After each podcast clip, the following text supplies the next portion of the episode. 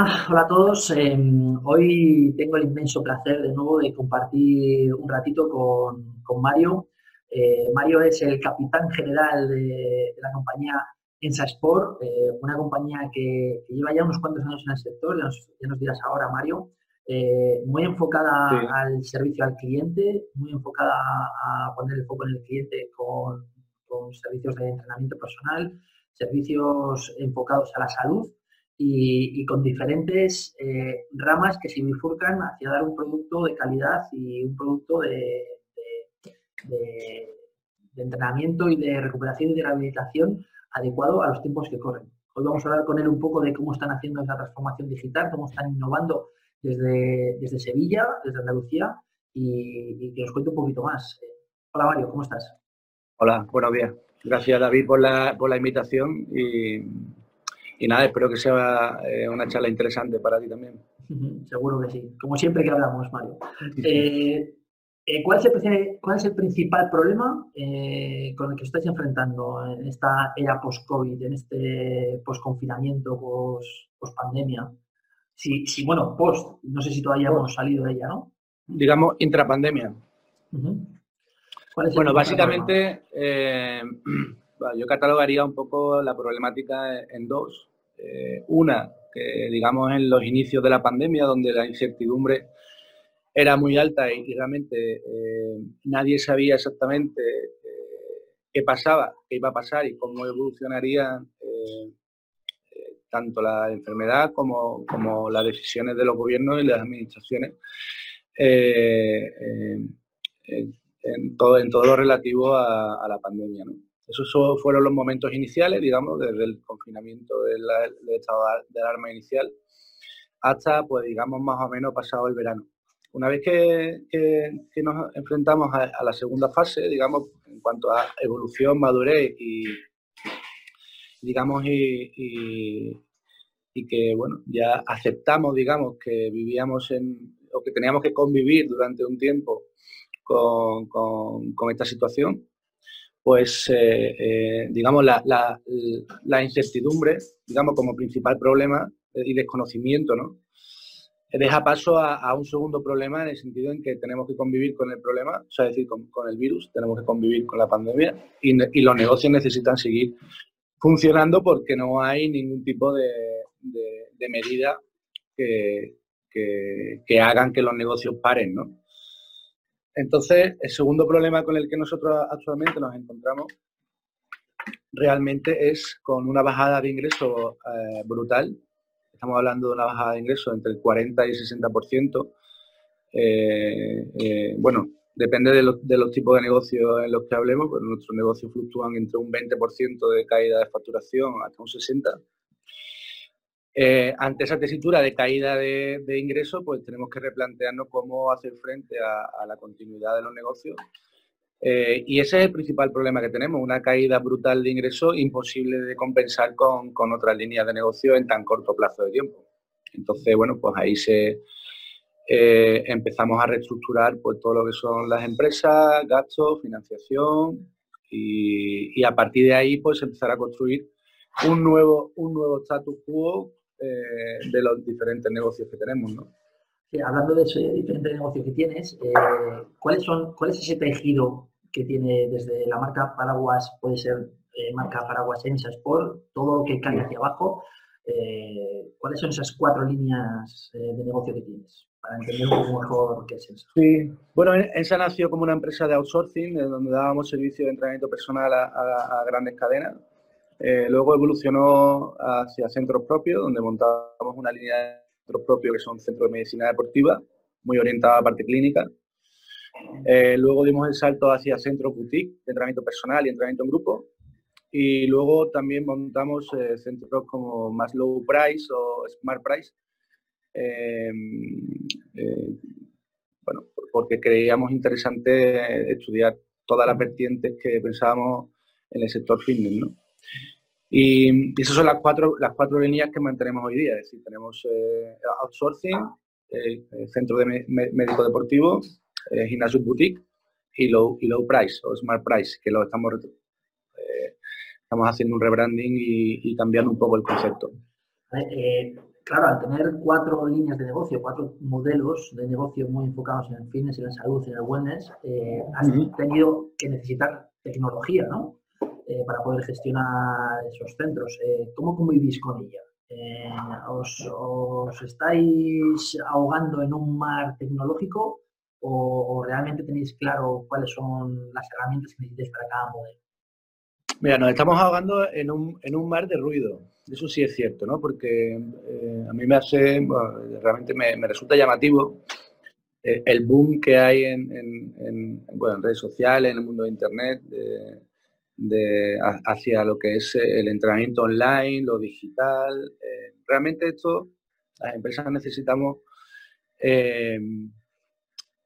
ser capaces de diferenciar entre el ruido y las necesidades reales que tenemos en la empresa. ¿no?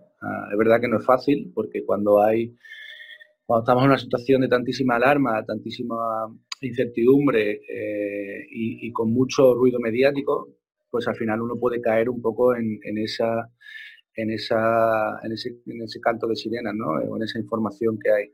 Realmente, después de un proceso de análisis profundo y, intentar mantener la cabeza fría, eh, pues creemos que sí, que, realmente hemos eh, definido cuáles son nuestras herramientas más interesantes, eh, sin caer un poco también, también ahora mismo el momento de ser prudente en cuanto al gasto ¿no? y, y, comedido, ¿no? y tomar decisiones eh, lo más sabia posible para, para, el largo plazo, no solamente cortoplacistas, ¿no? porque creemos que el corto plazo no puede no, vamos a conseguir eh, suplementar la caída de ingresos que tenemos desde el offline con el online. Entonces, para nosotros ahora mismo es, eh, son decisiones estratégicas a medio o largo plazo, no son cortoplacistas, no creo que vayamos a complementar nuestra caída de ingresos con, este tipo de herramientas, pero sí creo que debemos de, utilizar ese boom que hay ahora mismo para buscar y encontrar las mejores herramientas para, nuestro, para nuestra visión, ¿no? Eso es un poco lo, en lo que nosotros estamos trabajando ahora mismo. Vale. Em, ¿Cómo crees que va mm, a evolucionar el producto? Eh, el sector en general. ¿Cómo vamos a evolucionar el producto o el servicio que estamos ofreciendo eh, a nuestros clientes, a nuestros usuarios? Bueno, yo creo que el fitness, eh, vamos a conceptualizarlo como fitness, ¿no? Aunque hay muchos matices dentro, pero así ahorramos, o sea, conceptualizamos mejor, es más fácil. Eh, yo creo que el fitness, el fitness eh, es, una actividad de conveniencia. Difícilmente, em, difícilmente y, aparte social, ¿no? Entonces, yo creo que esos dos elementos van, a, van a favorecer que, el fitness no sea algo exclusivamente online. Es decir, yo creo que las empresas debemos trabajar por tener por ser omnicanal y que nuestro cliente pueda consumir nuestro producto eh, en cualquier sitio, en su casa o en su oficina o si está de viaje, pero ser su proveedor de servicios cercano donde realmente, pues de confianza, ¿no? Donde realmente él se siente cómodo entrenando con nuestros profesionales y con nuestras instalaciones, ¿no? Y si hay algún tipo de servicios que necesita puntualmente, pues que atienda también a nuestro centro. Lo cual no quita que siempre estemos abiertos a captación de nuevos clientes, ¿no? Pero yo creo que la transformación digital no va a ser que los centros eh, físicos o offline eh, desaparezcan en virtud del online, ni en virtud del home. Es verdad que hay un boom importante de entrenamiento en, casa,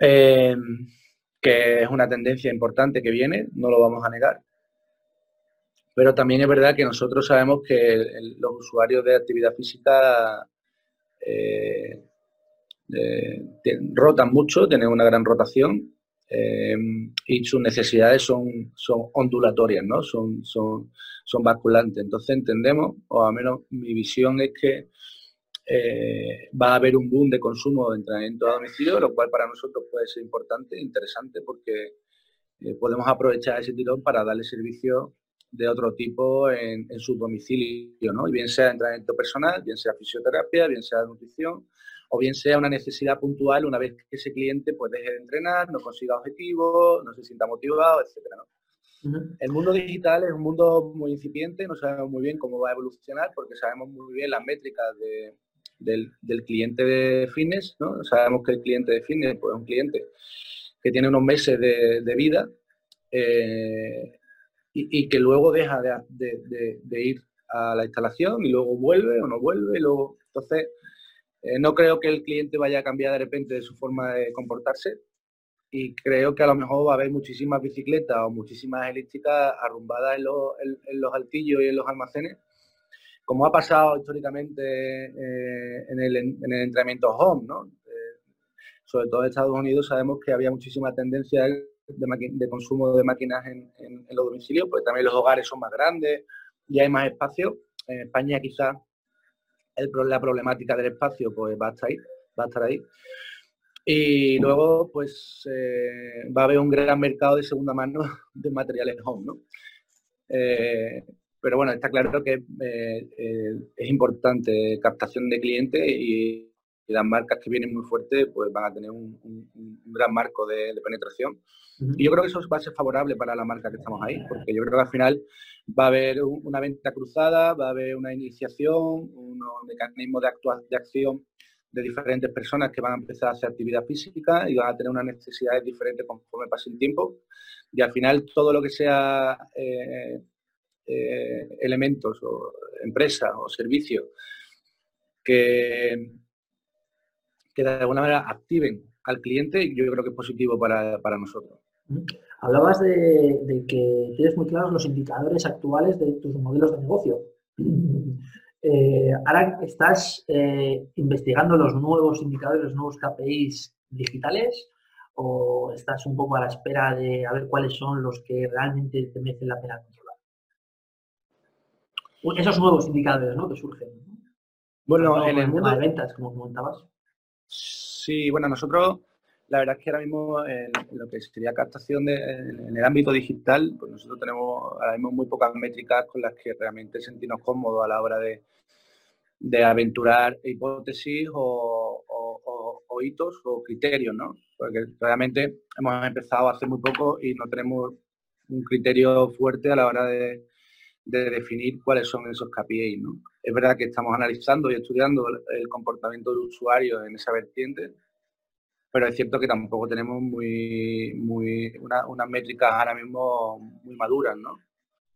Sí creo que las conversiones en el sector digital pues, no tienen nada que ver con las conversiones en el sector offline, es decir, que no hay una, no, no podemos extrapolar una métrica con la otra, es absolutamente diferente creo que eh, estamos mucho más cercanos al ámbito digital que al ámbito offline. Y en el ámbito digital sabemos que las métricas de conversión son eh, eh, radicalmente pequeñas, ¿no? Son muy, muy ínfimas y por eso estos negocios son tan, tan extensivos, ¿no? Necesitan muchísimo, muchísimo altavoz, muchísimo rango para, para que sea negocio. ¿Crees que el servicio eh, que vamos a empezar a, o el producto que vamos a empezar a ofrecer, que vas a empezar a ofrecer tú en esos cuatro modelos que tienes, eh, el futuro producto o servicio debe estar vinculado a los espacios físicos?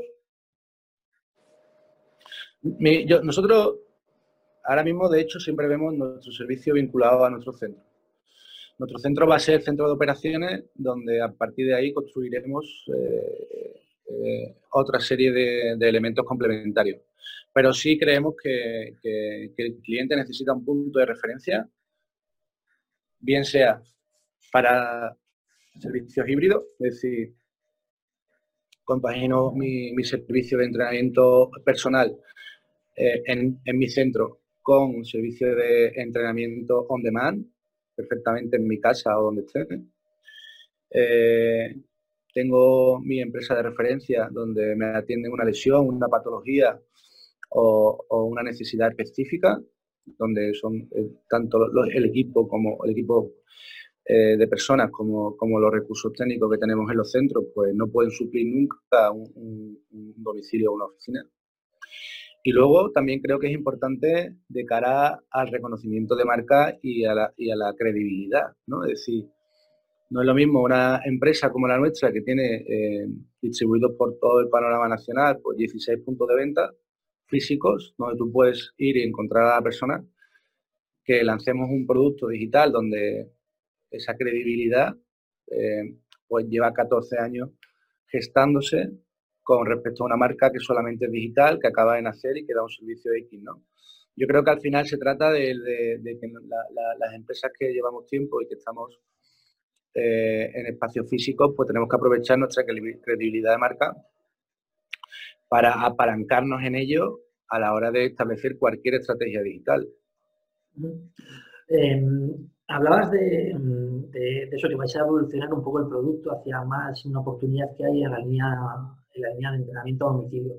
Eh, uno, de, uno de tus valores, una de tus premisas es siempre ofrecer eh, los, los mejores profesionales a tus, a tus clientes. Por ello que creaste eh, hace, pues no sé exactamente si fueron 5, 6, 7 años, el, Congreso IEBP. Mm. Este Congreso ahora mismo, ¿qué está pasando con él?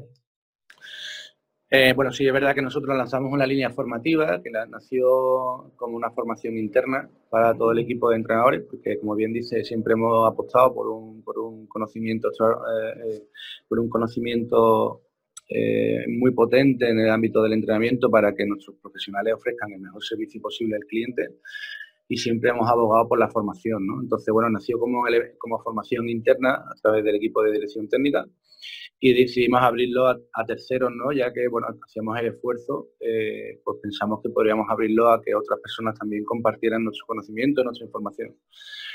Eh, entonces, es verdad que hace cuatro años nació el Congreso y este año tuvo que suspenderse eh, por la pandemia, porque estaba programado, si no recuerdo mal, para marzo, y en marzo pues la situación pues nos cogió absolutamente fuera de juego. Em, y bueno, después de mucho análisis con el equipo, pues eh, decidimos aplazarlo hasta que la situación mejorara, porque es verdad que es un congreso presencial y no nos sentíamos en este momento con, recursos y con, y con, y con energía como para transformarlo a un congreso digital. Creo que el mundo digital tiene otras reglas y necesitamos de, de personas que nos ayuden a entender cómo funciona y, la puesta en marcha de una, línea digital pues requería tiempo y dedicación en un momento en el que estábamos muy centrados en, otros aspectos más, más, vitales, ¿no? como puede ser pues, toda, toda la situación de ERTES, eh, todo el tema financiero eh, y luego pues poco a poco, una vez que todo eso se, estandarizó, eh, pues empezamos a pensar en, otro, en, otro, en otros términos. ¿no? Eh, la parte de formación es muy importante. Eh, este sector de la formación online lleva ya años trabajando en, ofrecer sus productos, sus cursos de manera online. De hecho, hay infinidad de cursos online que podemos hacer.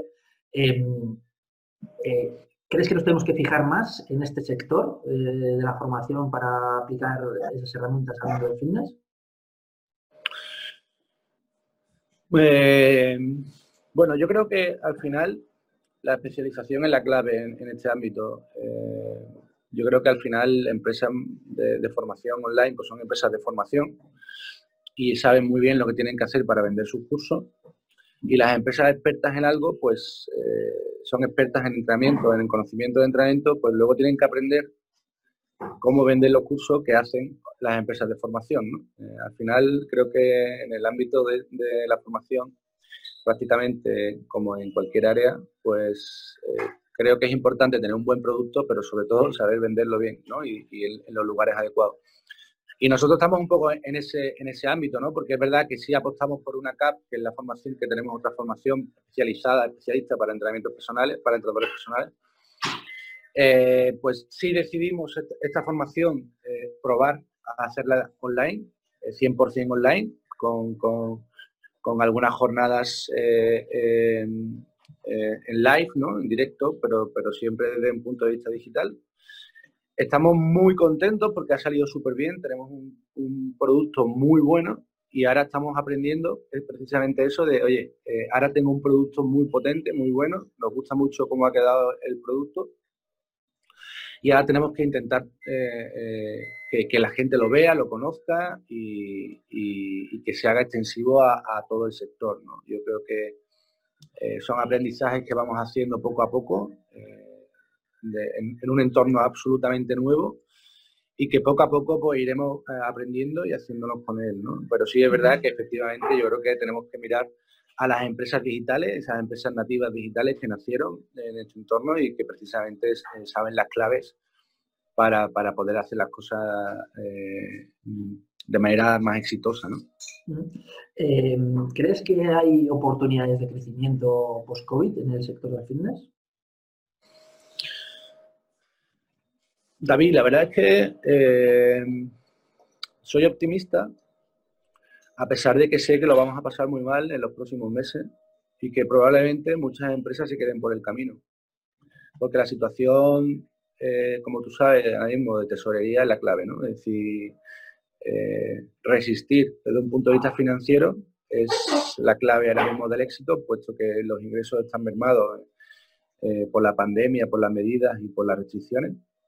Y, y sí es verdad que pienso que en el momento en que superemos esta situación coyuntural y la vacuna pues dé sus frutos y las medidas se relajen y la, y la, confianza en, la sociedad pues eh, eh, empieza a estar a, los niveles previos a pandemia, sí creo que los, los, negocios que han hecho las cosas bien pues tendrán un mercado eh, con ganas de consumir fitness y con ganas de ponerse en forma, ¿no? Porque es verdad que estamos viendo muchísimos indicadores de una merma en la salud eh, a cuenta de la situación de la pandemia. ¿no? Y, creo que ahí la sociedad, pues, por un lado está consciente de la importancia del ejercicio físico y por otro lado hay unos peores indicadores porque es verdad que la situación nos invita a, mejorar los hábitos saludables, ¿no? Entonces, los hábitos de vida. Entonces, sí, sí veo que va a haber una oportunidad, pero no para todo el mundo porque va a haber muchas empresas que se van a quedar por el camino. Y también aprovecho para decirte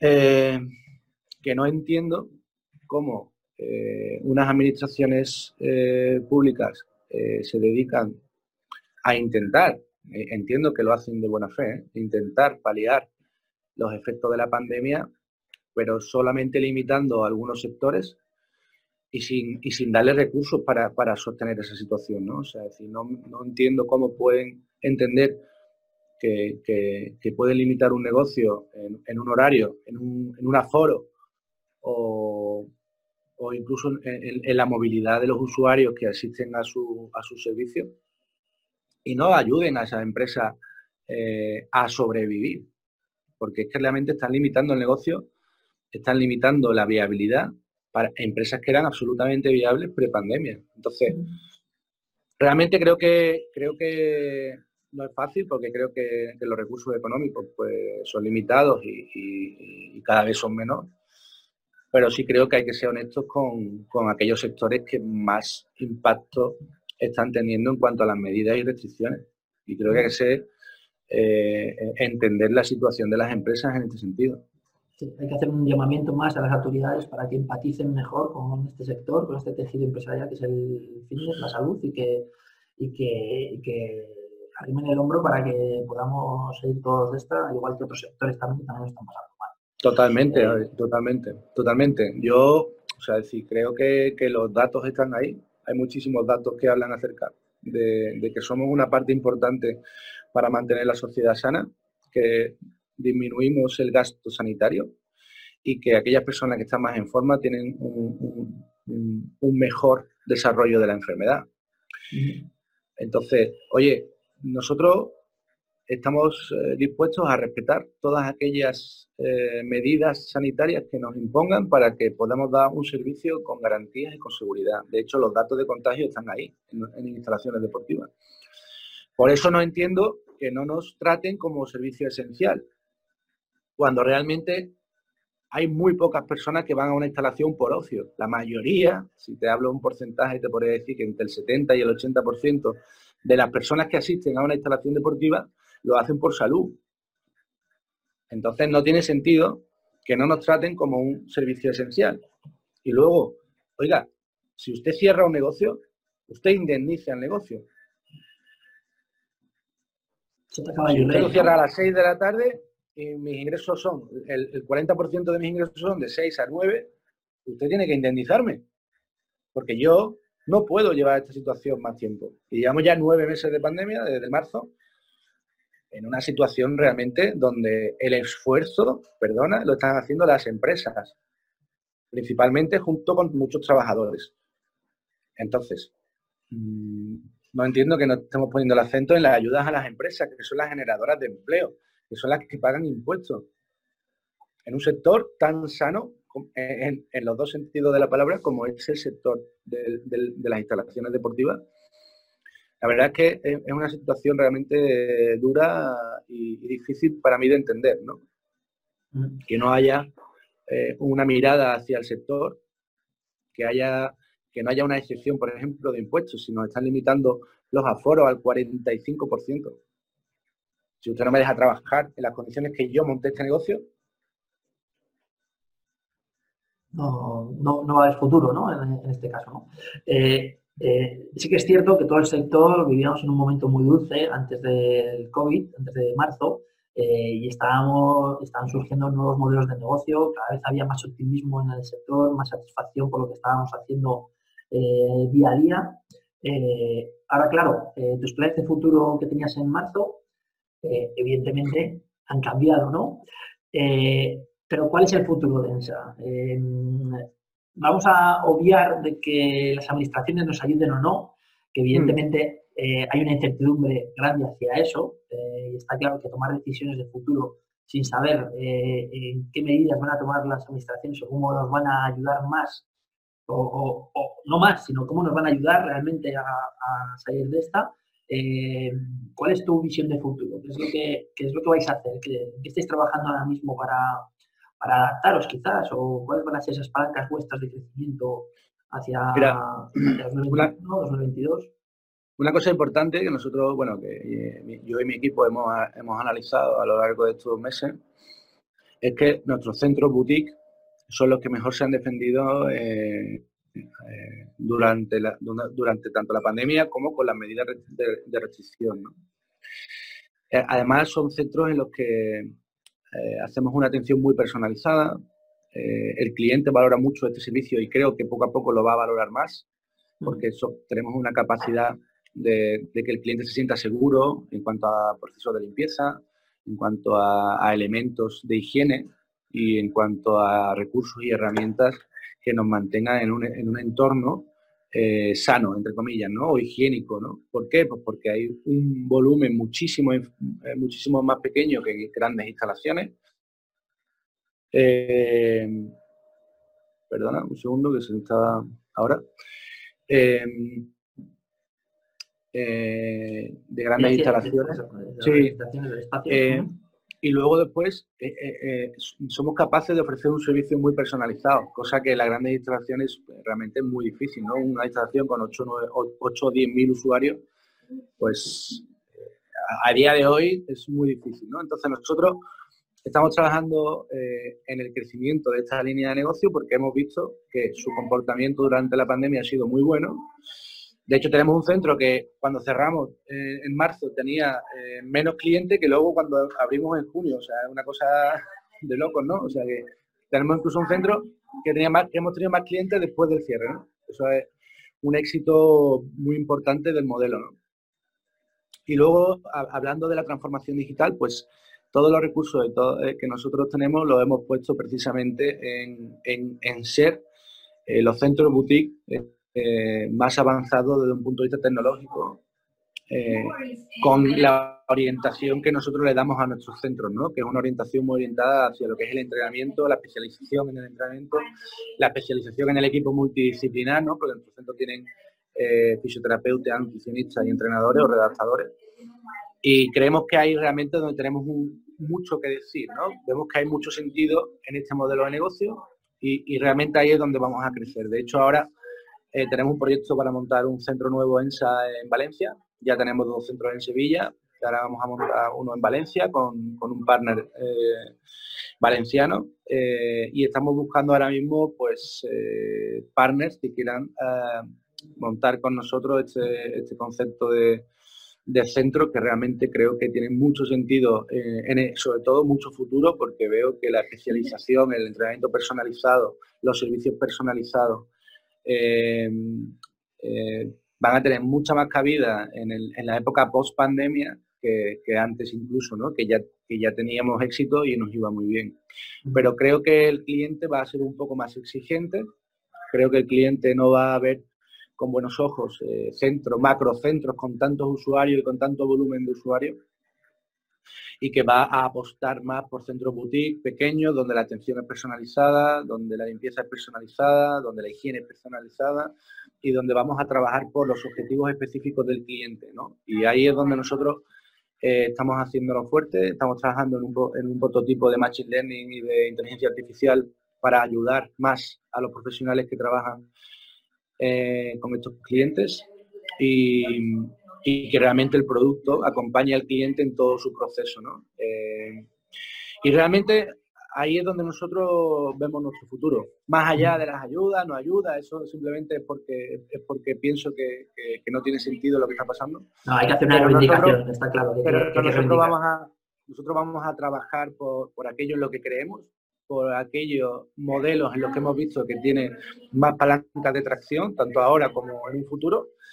Y de hecho lo vemos muy claro, ¿no? Nosotros somos esos centros boutique eh, donde eh, nos situamos eh, para el cliente que, quiere una atención personalizada, un servicio especial, incluso para aquellos pacientes que salen del hospital y no pueden ir directamente al gimnasio, sino que buscan un camino intermedio que somos nosotros, pues esa atención antes de una recuperación, una patología, unas poblaciones especiales, etc.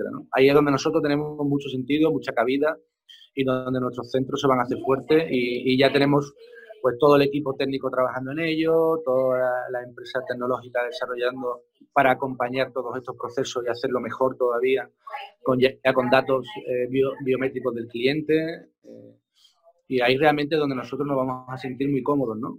Vale, pues eh, Mario, pues eh, lo dejamos aquí con, una idea, ¿no? Que hay futuro después del COVID, que, te estás adaptando hacia, hacia nuevos nichos de mercado, que ya los tenías ya incipientes antes del, del COVID, pero que, ahora pues eh, lo refuerzan y, lo reformulas pues para, que, para haceros fuerte y, y, especializaros en algo y ser expertos en algo. muchísimas gracias por este rato y pues muchas gracias a ti, David, por la oportunidad y es una charla muy, muy agradable.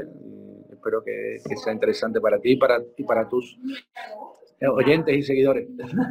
seguro, seguro que sí. Ya sabes que es un placer siempre compartir rato contigo y que ya deseando volver a Sevilla para tomarnos un, un, buen desayuno de esos. Totalmente. Muy bien. Venga, pues un abrazo muy grande, Mario. Un abrazo, David. Gracias. Chao.